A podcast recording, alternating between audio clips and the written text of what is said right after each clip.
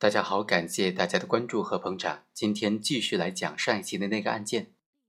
本案的主角彭某，他利用担任一个学校的财务科出纳的职务便利，先后多次将他管理的学校的这些学生收取的教材费、代办费等等，共计八十六万多元，挪用归个人使用。到案发的时候都没有归还。之后呢，又通过多次伪造账单、伪造相关的单据。造成了自己经手的款项已经上交本单位账户的假象。后来呢，为了掩盖他挪用的事实，还通过转账的方式转了十二万块钱到单位的账上，而且行为人还将自己的个人费用用于支付单位的支出，总共达到三十六万多元。到案发的时候，还有五百三十多万元没有归还。那这种行为该怎么定性呢？是认定为贪污还是挪公款呢？像本案被告人这样，他有偿还的部分的款项，并且用自己的个人的收入来垫付，来用于公款的开支，这种行为，这种还款的行为，这种垫付的行为，能不能否定他的非法占有目的呢？进而将他只认定为是挪用公款的行为，而不是贪污的行为呢？今天和大家简单来分析一下这个问题。虽然行为人偿还的部分款项，此时。贪污和挪用在认定上会不会受到影响呢？一般来说，行为人案发之前归还公款的行为，可以认为是他主观上有归还公款的意思，没有非法占有的目的，这是一般的观点。但是在司法实践当中，也不能一概而论，不能够凡是有归还行为的，就一概以挪用公款论，而不认定为贪污犯罪。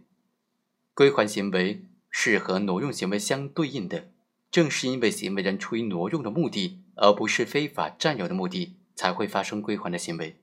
所以，归还的行为一般都具有主动性、自觉性的特征。在有些案件当中，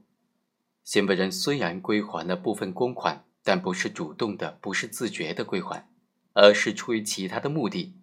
比如在本案当中，彭某曾经多次归还了部分公款，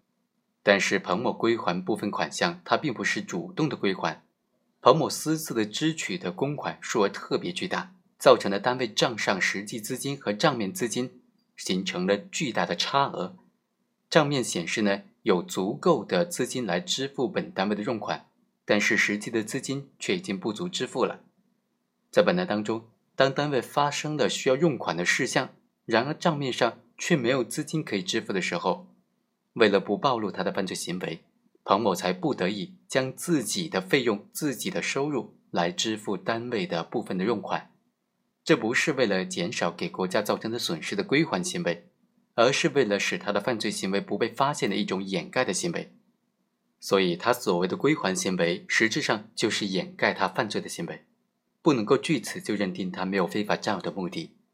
当然，既然行为人已经归还了部分，那么归还的部分呢，就不应该再计算为他侵吞公款的数额了。